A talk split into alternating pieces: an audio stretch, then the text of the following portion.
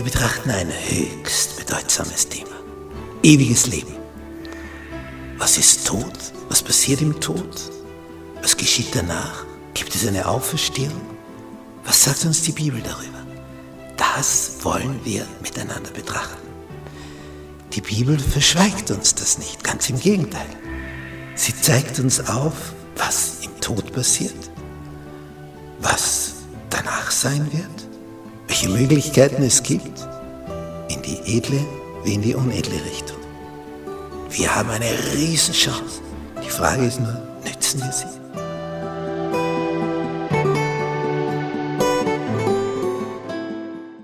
Gnade sei mit dir und Friede von Gott unserem Vater und unserem Herrn Jesus Christus.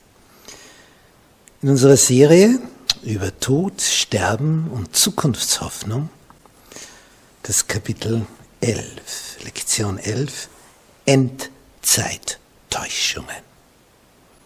Endzeittäuschungen. Unser Merktext für diese Woche aus dem zweiten Korintherbrief, Kapitel 11, die Verse 14 und 15. Und das ist auch kein Wunder, dass es diese Endzeittäuschungen gibt, denn er selbst, der Satan, verstellt sich als Engel des Lichts. Er verstellt sich. Darum ist es nichts Großes, wenn sich auch seine Diener verstellen als Diener der Gerechtigkeit. Aber deren Ende wird sein nach ihren Werken.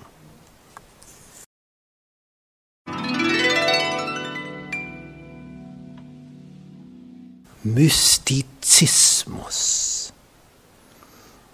Was ist denn das? Allein das Wort klingt schon ganz geheimnisvoll, so mystisch. Der Mystizismus, das beinhaltet etwas, wo, wo, wo es sehr schwammig wird, wo man nicht mehr genau, klar, Fakten betrachten kann. Denn man sagt ja, da, das ist so eine Art spirituelle, geistliche Erfahrung, Trance mit, mit der anderen Welt. Und auch die Bibel kennt das, dass der Geist Gottes dich durchdrängt, wenn du das zulässt und dich inspiriert, dich in die Höhe bringt. Aber es gibt auch die andere Macht. Kann man sich auch öffnen. Und die durchdringt dich dann auch.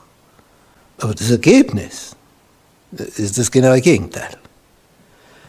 Denn wenn du den Geist Gottes in dich hineinlässt, dann wirst du Frieden erfahren, Erfüllung deiner Sehnsucht, Geborgenheit, Sicherheit, Zukunftshoffnung. Da kriegst du Boden unter die Füße. Ja, beim anderen Geist, dem man sich auch öffnen kann. Das ist dann der Mystizismus. Das andere ist die Erfüllung mit dem Geist Gottes. Das sind zwei Gegensatzpaare. Und wenn ich mich da einlasse mit der dunklen Macht und die anfängt, mich zu durchdringen, dann ist das Ergebnis Unsicherheit, Angst, Freudlosigkeit, Furchtsamkeit. Dann ist man auf einmal, wie wenn der Teppich unter den Füßen weggezogen wird. Also so wie du durch Jesus aufgebaut wirst, wirst du hier in ein Chaos gestürzt. Und dann fragst du dich, ja, äh, kann es das jetzt sein? Und dann wird dir klar gemacht von der dunklen Macht, die, wo, wo, du aber nicht weißt, dass es von der dunklen Macht kommt, weil du ja getäuscht wirst. Der Satan verstellt sich als Engel des Lichts. Er sagt ja nicht, ich bin der dunkle Böse, der dich vernichten will. Sondern da gibt's Licht. Wirklich? Oder ist das die Verstellung, die Täuschung? Natürlich letzteres. Und aufgrund dieser Verstellung, dieser Täuschung, wird dir gesagt, na, du hast es noch nicht erlebt, weil du, du musst noch tiefer, tiefer da eintauchen in diese Welt.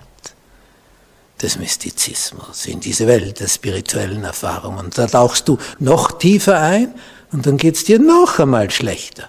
Dann fragst du dich, ja, ist es das? Dann kommt wieder der Rat, ja, du warst doch viel zu wenig tief.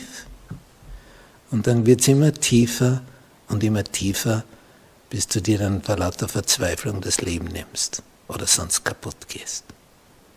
Da wieder rauszukommen, schaffst du nie. Allein von dir selber. Da brauchst du eine übernatürliche Kraft. Den Gegenpart, nämlich Jesus, ist der Einzige, der dich daraus befreien kann. Wenn du da drinnen steckst, schrei zu ihm um Hilfe, dann wird er sich deiner annehmen.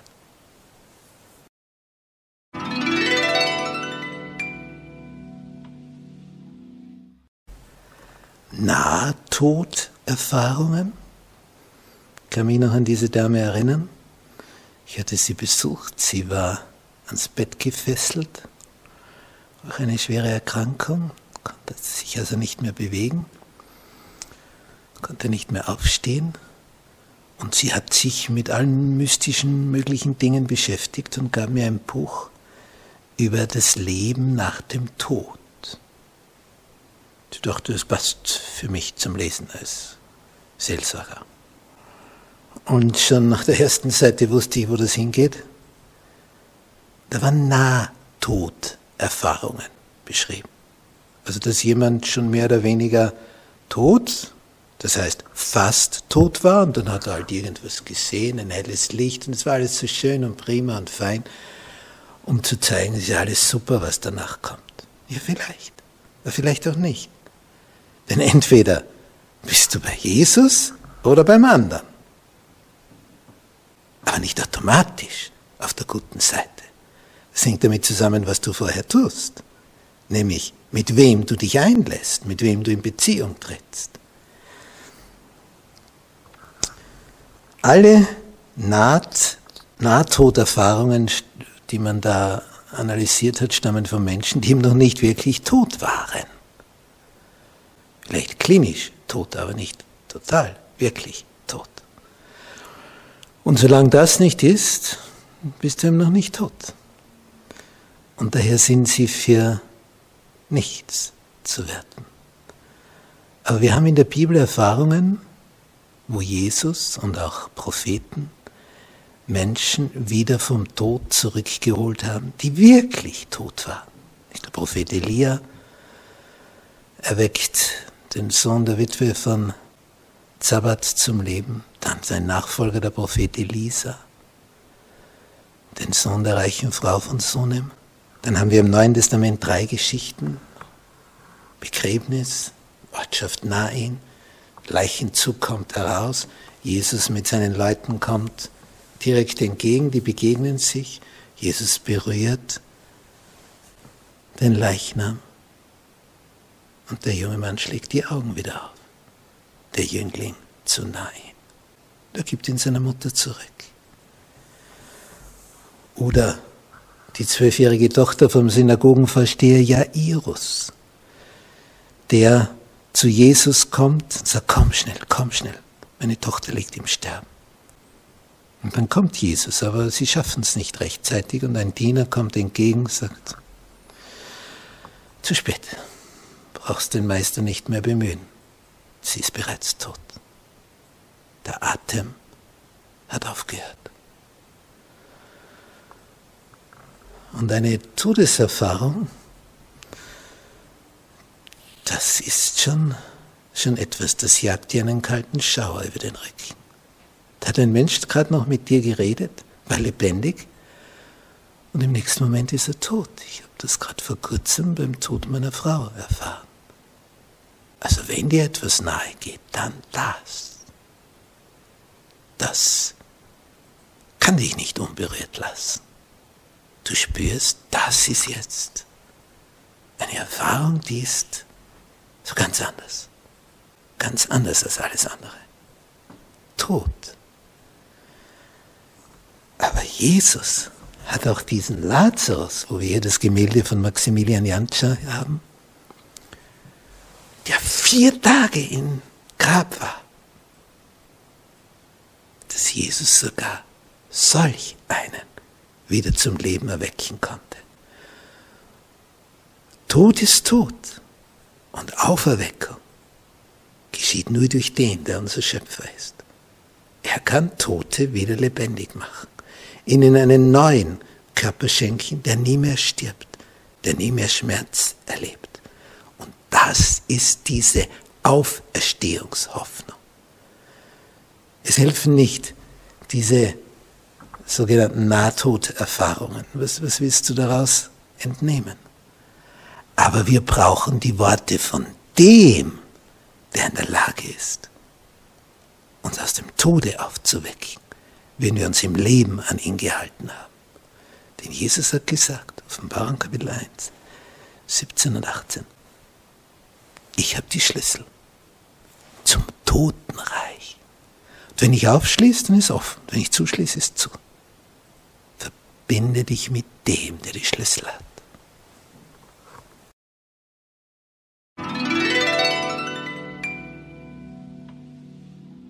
Reinkarnation. Seelenwanderung im Hinduismus weit verbreitet. So gibt es also verschiedene Stufen. Nicht, du stirbst, dann kommst du im nächsten Lebewesen zur Welt und dann wieder im nächsten. Hier ist das beschrieben. Es sind so sechs Lebensformen, die man zu durchlaufen hat ein Wasserwesen, eine Pflanze. Oder vielleicht gehörst du dann zu den Reptilien, Insekten oder Vögel, Tiere, Menschen. Darum wird eine Kuh nicht angetastet, die da auf der Straße steht und dich betrachtet als Autofahrer. Könnte ja ein Mensch sein da drinnen. Zu solchen Auswüchsen führt dann dieser Gedanke der Seelenwanderung, dass also etwas in dir ist, was einmal in einem Tierchen drinnen ist und dann in einem Menschen, nur verschiedenes, äh, verschiedene äußere Hülle. Nun kann das so sein? Natürlich nicht. Das ist eine Erfindung des Teufels. Hat nichts mit Wahrheit, mit Wirklichkeit zu tun. Ist eine Täuschung von unserem Gegenspieler, der uns vernichten will. Denn dann kannst du deine Entscheidung auf die lange Bank schieben. Selbst wenn du stirbst, kommst du wieder in einem anderen Lebewesen auf die Welt und dann wieder und wieder und wieder. Wie heißt es im Hebräerbrief? Und das ist bedeutsam. In Kapitel 9, Vers 24. Christus ist nicht eingegangen in das Heilige, so mit Händen gemacht ist. Also der irdische Tempel sondern in den Himmel selbst, um zu erscheinen vor dem Angesichte Gottes für uns. Wir haben also einen Mittler, der für uns eintritt. Du hast einen Anwalt. Auch nicht, dass er sich oftmals opfere, wie das bei der Eucharistiefeier in der römisch-katholischen Kirche geschieht. Wenn hier also das Klingelzeichen ertönt und der Wein, man sagt, das ist ein Mysterium, ein Geheimnis, wieder abracadabra, in das Blut Jesu verwandelt wird. Also wieder ein Opfer. Nicht, dass es sich oftmals opfere. Gleich wie der Hohepriester geht alle Jahre in das Heilige mit fremdem Blut. Sonst hätte er oft müssen leiden von Anfang der Welt her. Nun aber am Ende der Welt ist Christus einmal erschienen, durch sein eigenes Opfer die Sünde aufzuheben. Einmal für immer. Und wie den Menschen gesetzt ist, einmal zu sterben. Wie oft? Einmal. Und danach das Gericht. So ist Christus einmal geopfert worden, wegzunehmen vieler Sünden. Zum anderen Mal wird er ohne Sünde erscheinen denen, die auf ihn warten zur Seligkeit. Es gibt keine Seelenwanderung. Der Menschen ist bestimmt einmal zu sterben, danach das Gericht. Punkt. Wort Gottes durch Paulus, Hebräerbrief, Kapitel 9, die letzten Verse. haben wir gelesen. Das ist die Wahrheit, das ist die Wirklichkeit. Das andere, Seelenwanderung, Reinkarnation, menschliche Erfindung. Es gibt die Inkarnation, nämlich die Fleischwerdung des Sohnes Gottes im Körper der Jungfrau Maria. Das gibt es. Aber nicht die Reinkarnation, dass du wieder und wieder und wieder irgendwo dich einnistest im Regenwurm oder in der Schlange oder was immer. Völliger Schwachsinn. Darum ist es so wichtig, die Bibel zu kennen, damit man Orientierung hat. Was kommt? Was wird nach dem Tod sein? Darum auch diese Serie. Da geht es ja über diese Themen. Tod, Sterben und Zukunftshoffnung. Was sagt Gott darüber? Er, der uns aus dem Tode aufzuwecken vermag, als einziger. Und der sagt, du hast die Chance auf ewiges Leben. Aber es gibt auch den zweiten Tod, entweder oder.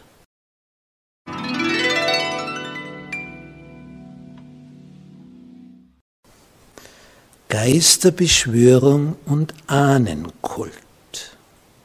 Wir sind also beim Thema Endzeit, Täuschungen. In vielen, vielen Völkern auf diesem Planeten, speziell diese Urvölker, ist das ganz stark drinnen. Geisterbeschwörung, Ahnenkult bei so etwas dabei bist, da, da laufen dir kalte Schauer über den Rücken.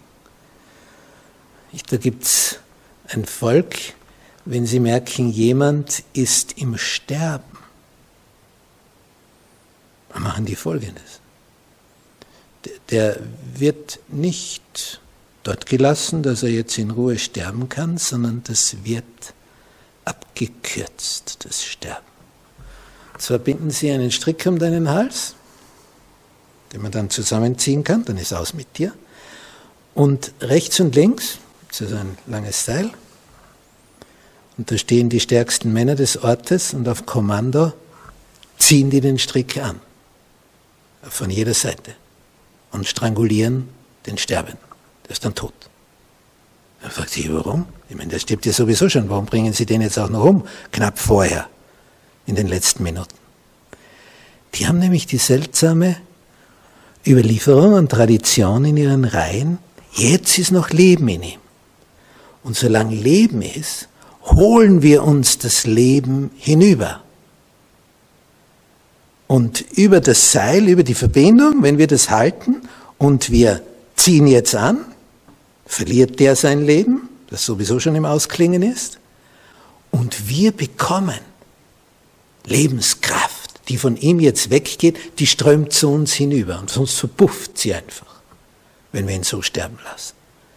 Da wird also jeder Sterbende, sofern er ihm ruhig langsam auf seinem Bett stirbt, umgebracht vor seinem wirklichen Tod. Wird also beschleunigt, der Tod. Die machen das jedes Mal so. Weil das ihr Denken ist, das völlig verkehrt ist. Aber es, es geht um diese Lebenskraft, die dann nicht mehr da ist und die hätte ich gern. Und so kann ich die vielleicht noch anzapfen, wie, wie wenn das eine Stromleitung wäre. Es gibt eine Geschichte im Alten Testament, da hat der König Saul riesige Fehler gemacht. Der, der ihm am meisten geholfen hat gegen die feindlichen Philister, nämlich sein Schwiegersohn David, gegen den ist ein Eifersucht entbrannt, und jagte ihn durch die Lande, um ihn umzubringen, seinen besten Mann. Der hat ihm enorm geholfen gegen die Philister. Jetzt jagt er seinen Besten, um den umzubringen, und dann kommen die Philister und jetzt fehlt ihm der David. Ja, und jetzt hat er Angst. Die Philister sind nicht zu unterschätzen. Die gehen ihm ans Leben. Was jetzt? Was soll er tun? Prophet Samuel ist tot. Gott antwortet ihm nicht mehr, hat so viele böse Dinge getan, der König. Verbindung ist abgeschnitten. Jetzt sucht der Herrscher Verbindung zu den Toten aufzunehmen. Geht zu einer Totenbeschwörerin, die also sagt, sie könne das, und sagt ihr, sie solle den toten Samuel aus dem Totenreich, man höre und staune, herausholen. Na, Dinge gibt's, nicht? Den Toten wieder hervorholen. Ja, und die murmelt dann, ja, dann, dann ist er auf einmal da, der Samuel, so wie sie das schildert. Und sie sagt, ich sehe einen alten Mann mit Stock. Ja, so war zum Schluss der Prophet. Ja, und was hat er an? Ja, das und das, ja, was er halt vorher angehabt hat. Ja, und dann jetzt kommt die Kommunikation. Ja, was hat er für eine Frage, der König? Ja, wie, wie wird's ausgehen? Er hat solche Angst vor den Philistern. Und der angebliche Samuel, der da angeblich aus dem Totenreich erscheint, spricht jetzt angeblich Folgendes. In Wirklichkeit spricht da natürlich ein böser Engel oder der Teufel selber. Und dann wird ihm gesagt, morgen wirst du mit deinen Söhnen bei mir sein. Das heißt, du stirbst morgen gegen die Philister. Und deine Söhne auch. Der König, also das hört, fällt um wie ein Baum, den du umgeschnitten hast. In voller Länge. So geschockt ist er. Er hat Verbindung zu den Toten gesucht und es kam ihm der Teufel entgegen. In der Gestalt von Samuel, dem Propheten Gottes. So arbeitet der Feind. Er lullt dich ein und was ist das Ergebnis? Furcht und Schrecken, Angst, so kannst du natürlich nicht in den Kampf ziehen. Ergebnis, am nächsten Tag stirbt er wirklich der König mit seinen Söhnen. Totale Niederlage.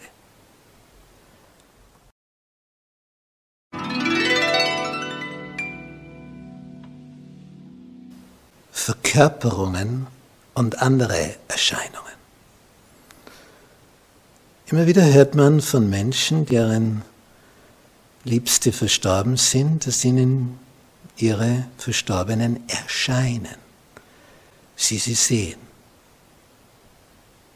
Ja, das, das kommt tatsächlich vor. Ich habe auch gerade wieder mal von meiner Frau geträumt, die vor kurzem verstorben ist. Aber da gibt es noch mehr. Da kann man dann kommunizieren und die um Rat fragen, die Verstorbenen, die da erscheinen. Erscheinen die oder erscheint wer anderer? Erscheint da ein böser Engel in der Gestalt einer lieben verstorbenen Person? Der Satan verstellt sich als Engel des Lichts. Würde er als eine hässliche, böse Gestalt erscheinen, würdest du oh, will ich nichts zu tun haben. Wenn er aber in Gestalt eines lieben Menschen erscheint, den du noch gern bei dir hättest, ja, was dann? Was dann? Dann würdest du vielleicht darauf hören. Und um das geht's dem Feind. Er will ja, dass du tust, was er dir sagt. Und da kommen auf die verrücktesten Entscheidungen dabei heraus. Ja, aber die Person hat genauso gesprochen wie meine Tante, wie mein Onkel, wie meine Mutter, mein Vater, mein Sohn. Ja, das ist für den Teufel ein leichtes. Er kennt ja die Person auch, die verstorben ist. Er kann das imitieren. Und du meinst, das wäre jetzt die Person. Das kann es nicht sein.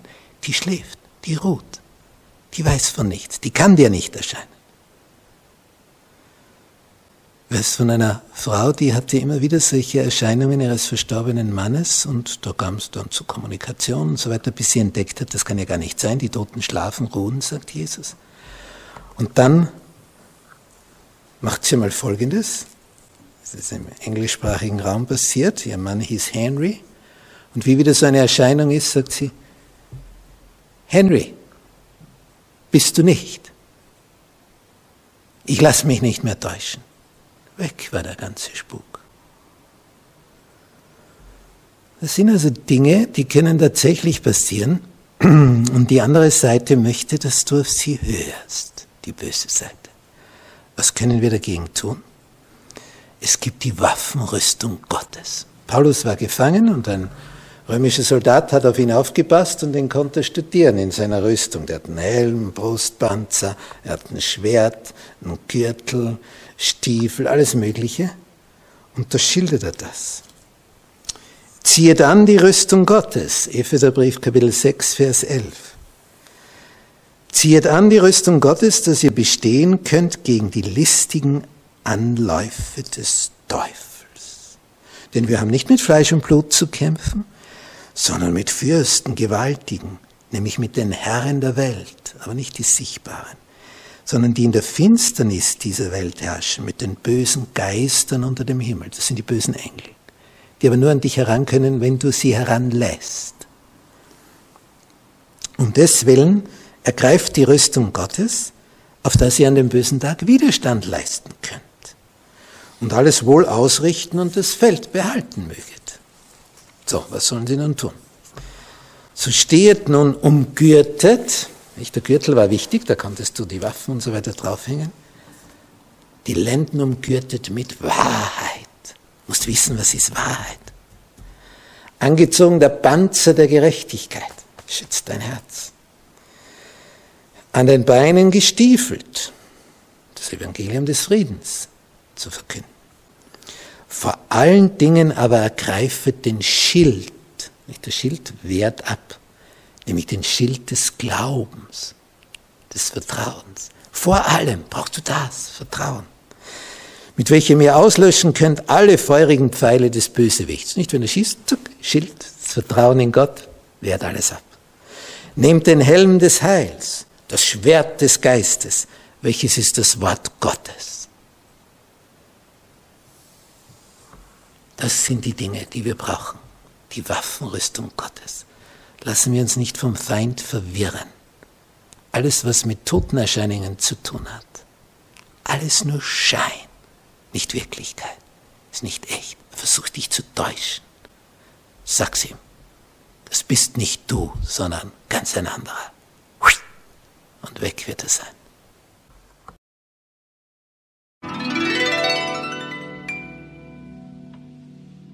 Zusammenfassung.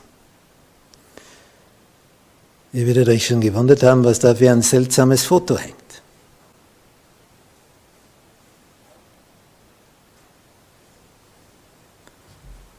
Solche Dinge sieht man. Eine riesige Wand, eine Hauswand, sieht man die Ziegelsteine, bemalt mit seltsamen Farben und das Gesicht.